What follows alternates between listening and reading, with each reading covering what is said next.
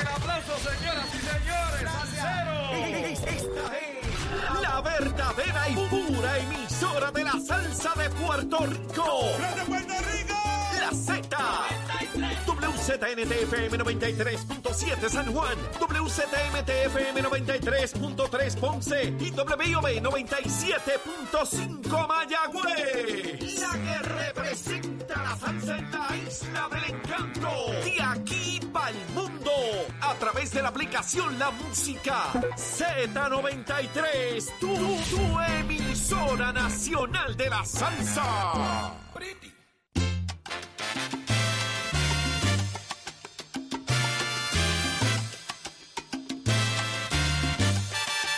Ya estamos de regreso en Nación Z por Z93. Arranca una nueva hora. Escuche bien, escuche bien. Z93, 93.7 en San Juan, 93.3 en Ponce y 97.5 en Mayagüez. Todo Puerto Rico cubierto del mejor análisis. De la buena información, Saudi Rivera, Jorge Suárez. Buenos días, compañeros. Muy buenos días, Saudi. Buenos días, Eddie. Buenos días, Achero. Buenos días a Pacheco, a Puerto Rico entero, que ya está conectado con Nación Z desde temprano, desde las 5 y 55 de la mañana, en el programa de mayor crecimiento de la radio puertorriqueña. Como siempre, listos, prestos y dispuestos para llevarle a ustedes la información de primera mano.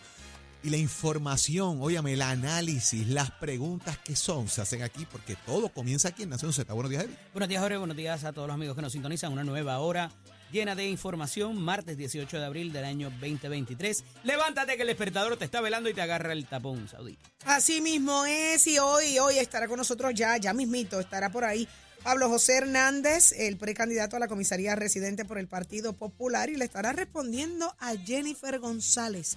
Usted no se mueva de ahí. Pero ¿qué está pasando en Puerto Rico y el mundo? Lo sabe Pacheco. Buen día, Pacheco. Buenos días, Saudi Jorge Eddy. Buenos días, Puerto Rico. Soy Emanuel Pacheco Rivera informando para Nación Z en los titulares. A una semana del operativo en que las autoridades estadounidenses y francesas tomaron posesión de decenas de obras de arte que estaban en, su poder, la coleccionista y especialista en arte Michelle Basarelli aseguró que es víctima de una trama incoada por el hijo de su esposo en colaboración con figuras políticas y judiciales de su natal Francia para despojarle de la propiedad que le fue legada por su difunto suegro Víctor Basarelli y su esposo Jean-Pierre Basarelli. En otras noticias, por segunda ocasión, el Tribunal Supremo de Puerto Rico rechazó reconsiderar su decisión que valida que el proceso que busca la destitución de Elizabeth Torres como delegada electa para cabildear por la estadidad se considerado en su fondo por la Corte de Primera Instancia. Desde 2022, el Tribunal de Apelaciones de Puerto Rico revocó al juez Antonio Cuevas, quien en primera instancia había determinado que la demandada presentada que la demanda, debo decir, presentada por el secretario de Justicia Domingo Manuel y para destituir a Torres era un asunto político que no debía estar ante el tribunal. Por otra parte, el Contralor Electoral Walter Vélez Martínez aseguró ayer ante la Comisión de Derecho Constitucional de la Cámara de Representantes que durante el último año y medio esta dependencia ha recaudado 2.100.000 dólares entre multas, devolución de donativos ilegales y la restitución al gobierno de fondos públicos que no podían ser utilizados para fines políticos. Hasta aquí los titulares, les informó Emanuel Pacheco Rivera. Yo les espero en mi próxima intervención aquí en Nación Z, que usted sintoniza por la emisora nacional de la salsa Z93. Somos du- du- du- duros en entrevistas y análisis. Nación Z. Nación Z. Por el habla música y la Z.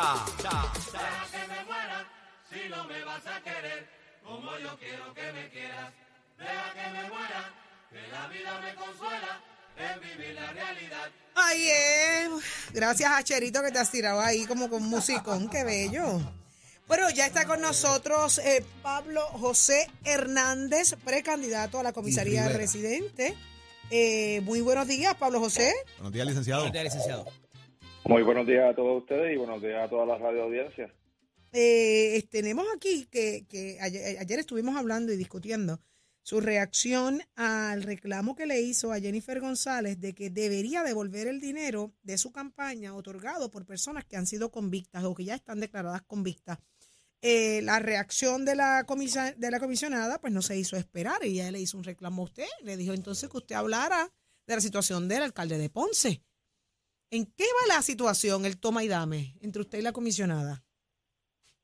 Pues como tú señalas, yo pedí que ella devolviera el dinero que recibió de Walter Pierluisi y Oscar Santa María para su campaña, casi seis mil dólares, ¿Lo devolvió? y él no, no lo ha devuelto, y entonces respondió cuestionando que por qué yo no había pedido la renuncia del alcalde de Ponce, lo cual para mí pues es bien inconsistente porque Walter Pierluisi, Oscar Santamaría son dos personas convictas recientemente por actos de corrupción. El alcalde de Ponce está en medio de un referido, o sea que está comparando chinas con botellas. Pero lo raro es que si para ella el alcalde de Ponce debe renunciar aún sin ser acusado, pues entonces con más razón todavía ella debe devolver los donativos de dos personas convictas, porque ser convicto es mucho más serio que estar enfrentando un referido.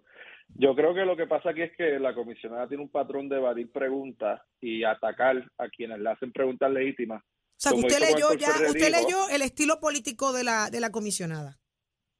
Sí, o sea, esto es lo mismo que ella hizo con Héctor Ferrer hijo, cuando ella dijo que ella jamás pensó que el hijo de un amigo llegaría a cuestionarle por sus expresiones sobre discrimen político. Pero Apeló a los yo reitero- sentimientos. Yo reitero mi pregunta, ¿por qué no devuelve los casi 6 mil dólares que le donaron Santa María y Pierluisi? Pablo, ¿no es hipócrita de tu parte pedir que devuelvan dinero convictos del PNP cuando también puede haber situaciones particulares dentro del propio Partido Popular? ¿No debería ser la misma vara? Debería ser la misma vara. Yo creo que todos los políticos de todos los partidos deben devolver el dinero de personas convictas por actos de corrupción llevadas a cabo cuando donaron. Por ejemplo, en el caso de Jennifer González, Santa María le donó en el 2018, Walter Pierluisi le donó en el 2021, en medio de los esquemas que ambos estaban llevando a cabo de corrupción. Claro, ¿verdad? Si se trata de alguien que fue convicto de un delito menos grave en los 90 y ya cumplió, tú sabes, uno cree en la rehabilitación y tampoco uno está eh, vedado permanentemente de una campaña. Pero aquí estamos hablando de dos esquemas de corrupción gubernamental llevados a cabo mientras estas personas donaron. O sea que con toda probabilidad ese dinero que su campaña recibió es dinero sucio. Y yo quiero dejar bien claro, todo, yo no la estoy criticando por aceptar el dinero en primer lugar. Ella no tenía que saber que estas personas estaban envueltas en esos esquemas. Yo lo que estoy reclamando es que devuelva el dinero, que lo done. A Una vez entidad viene en benéfica. conocimiento, que lo devuelva. Claro, y eso es lo que yo haría si a mí me pasa. Y vamos, es posible, quizás es probable que a mí eso me pase en un futuro. Y yo quiero sentar la pauta desde ya. Si eso a mí me pasa, yo lo voy a devolver. Y ella tiene eh, mucho dinero en el banco para poder hacerlo. Así que no veo por qué no lo hace. Eh, licenciado, en el caso del comité que usted tiene abierto, ¿es un comité exploratorio? ¿No lo es? Se ha creado un una, una serie de cuestionamientos en términos de qué permite la ley federal y qué no para esos propósitos eh, y para los informes que se hacen y todo lo demás, eh, conforme a lo que usted ha, ha traído a la atención pública, ¿verdad? De, de la, de la capacidad de recaudo que ha tenido en estos últimos meses. Bueno, el requisito es que si recaudo más de 5 mil dólares y estoy en campaña, tengo que registrar un comité con la Comisión Federal de Elecciones. Y eso fue lo que yo hice el 18 de enero. Y el 15 de abril reporté mis ingresos que ascendieron a 132 mil dólares, que es una cantidad histórica, es la cantidad más alta que ha recaudado un candidato a comisionado residente en su primer trimestre en 20 años. Y también es histórico, no solo por la cantidad, sino por la manera en que se recaudó. El comité no es exploratorio, es para una candidatura definida ya. Comité exploratorio es un mero nombre. Tú sabes que cuando tú creas un comité, tú le puedes poner amigo de Pablo José. Pablo José comisionado. Eso lo permite la ley federal.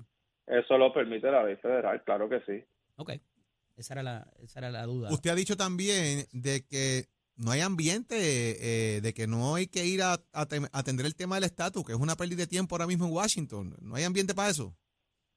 No lo hay porque el presidente del comité con jurisdicción sobre proyectos de estatus, que es republicano, el republicano Bruce Westerman, y todos los republicanos del comité que estaban en el Congreso anterior votaron en contra del proyecto de la comisionada que pretende volver a presentar.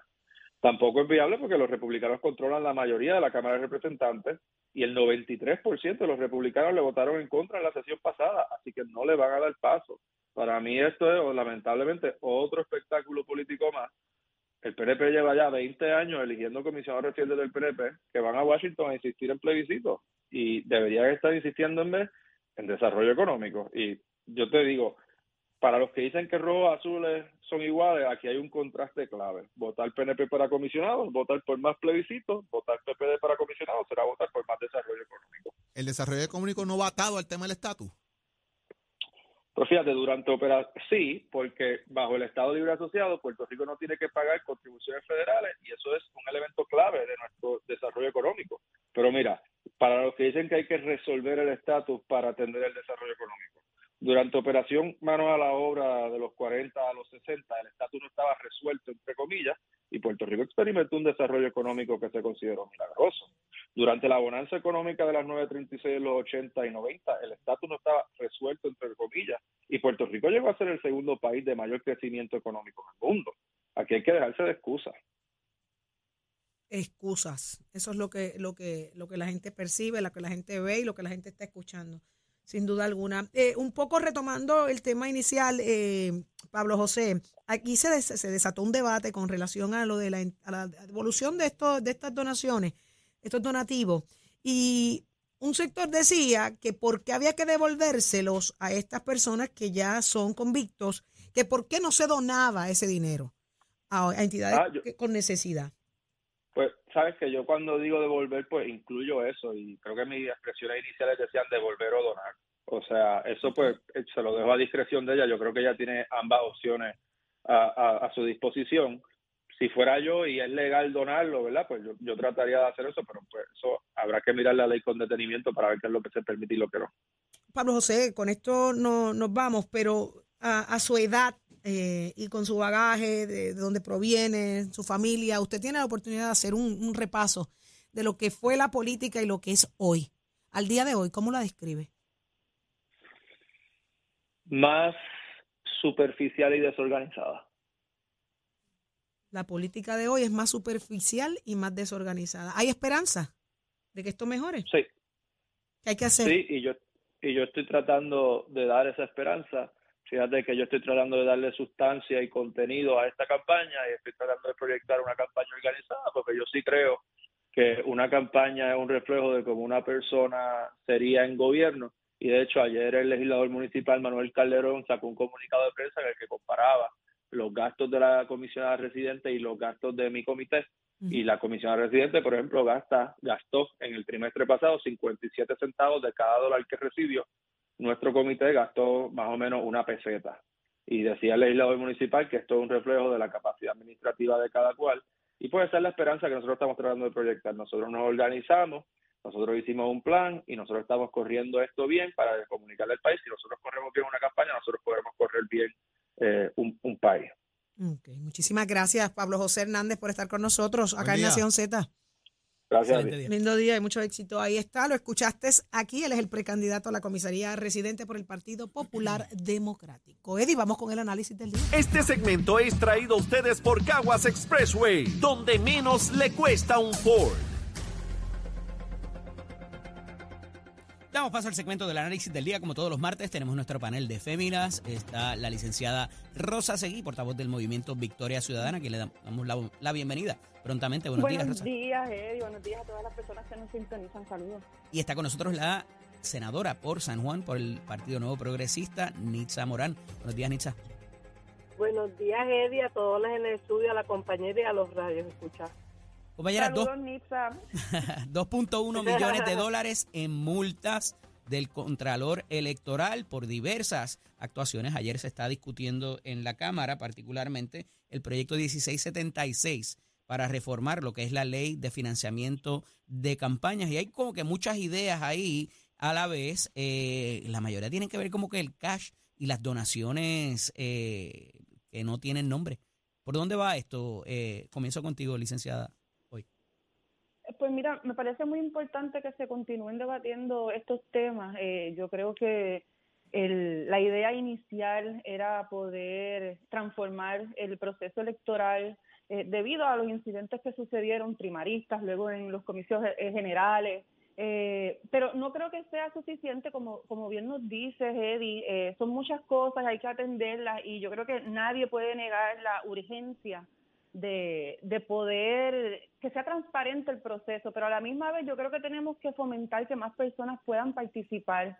Eh, y no creo que con tanta traba eh, que se está hablando y tratando de detallar se pueda resolver realmente el problema que es sacar la corrupción, que es sacar el fraude y ha sido consecuencia de todo el financiamiento privado de las campañas políticas. Yo creo que todas las personas quisiéramos poder debatir más las ideas y tener más acceso a expresar cuáles son esas ideas y esas propuestas. Y mientras sea quien más tenga, quien más acceso tiene, pues va a haber un sector que no va a tener el mismo acceso. Así que la propuesta en que sean unos fondos públicos iguales a todas las candidaturas, con espacio igual y que se promueva el debate real de las ideas y la discusión, yo creo que todo el pueblo se va a beneficiar.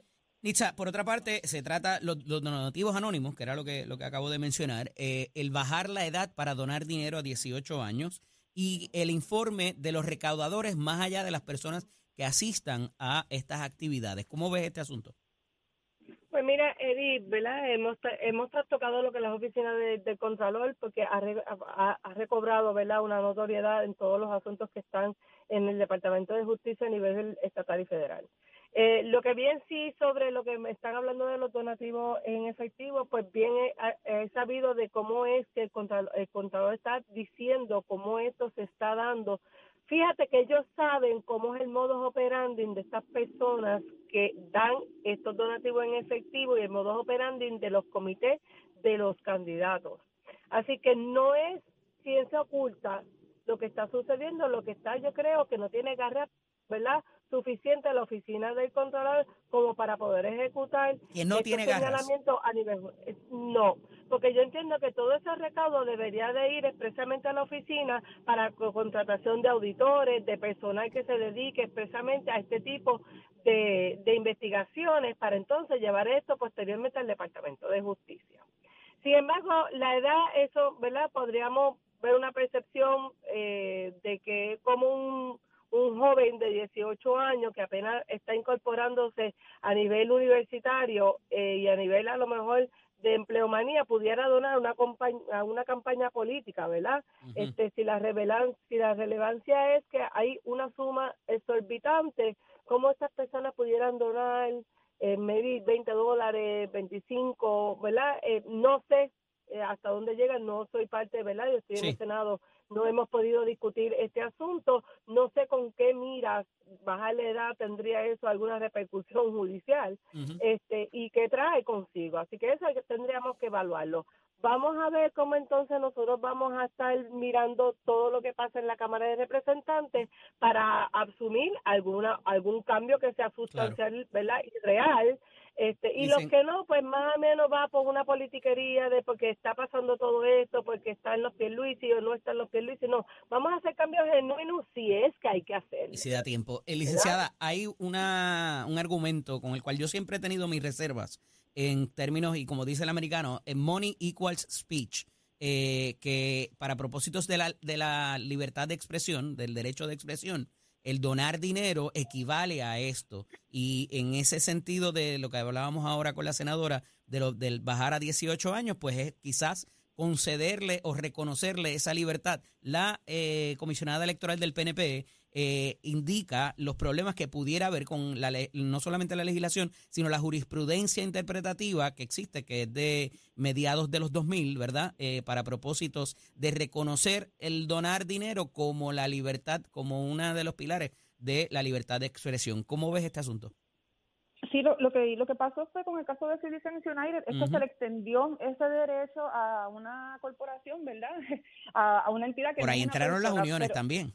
Y entonces, no, no solo las uniones, porque tiene que ser un super PAC, recuerda, ¿verdad? Tiene que ser mediante un, un super PAC. Claro. Así que es establecer ese super PAC eh, alegando que no son unos donativos directos eh, y que, por tanto, se va a, a aliviar el problema de la falta de transparencia, lo cual pues sabemos que no ha funcionado. No, y en la Así Super PAC que- tampoco ha sido la... Eh, no, no ha funcionado eh, y tampoco, ¿verdad? El hecho de que se exija que sean donativos con menos de 50 dólares en cash, que se que se exija el, el nombre de quien aporta y toda la información, eso se estaba haciendo, ¿verdad? Eh, lo que pasa es que hay unos sectores que se oponían a poder poner cuáles son esos donativos, pero las personas que dependen en su mayoría de donativos de 10 y 20 dólares, pues así lo tienen, ¿verdad? Eh, y se pueden ver en, en el contrato electoral y están identificadas esa- esas donaciones. Pero eh, insistimos en que el problema es que es un que, ¿verdad? Reducir la edad demuestra que se quiere equiparar la participación política con aportar económicamente y no Ujú. debería ser así, o sea, de- debería ser De una expresión genuina, no debería estar basada únicamente en el dinero, ni en quien más recauda, ni en quien más tenga. Y en Puerto Rico utilizamos eso mucho, quién tiene en cuenta cuánto se recaudó como para tra- tratar de, de, de equiparar eso a, a un avance en una candidatura. Así que insistimos en que debería ser un pote igual para todas las personas, no tener que estar pensando en que si yo quiero participar de la rueda política tengo que tener un fondo privado, tengo que tener donantes privados y entonces permitirnos que podamos debatir las ideas. Senadora, y con esto cierro eh, la pregunta de los 64 mil chavitos. ¿Va a dar tiempo, va a dar tiempo, va a dar tiempo para propósitos de... Eh, ¿Me escucha, senadora? Sí, le escucho. ¿Va a dar tiempo para propósitos de este ciclo electoral eh, reformar este asunto? Yo creo que esto va a tener mucha discusión, uno, y hay que, ¿verdad? Esto hay que verlo detenidamente antes o después, si se da antes, perfecto, pero yo creo que amerita mucho tiempo para evaluar, ¿verdad? Diferentes estatutos que está planteando este proyecto. Pero sin embargo, te voy a dejar con una idea. el entrevistado anterior, que es el, el prospecto, ¿verdad? Candidato a ser comisionado del Partido Popular Democrático, dijo que la comisionada tendría que devolver el dinero donado por Santa María y los Pierluisi.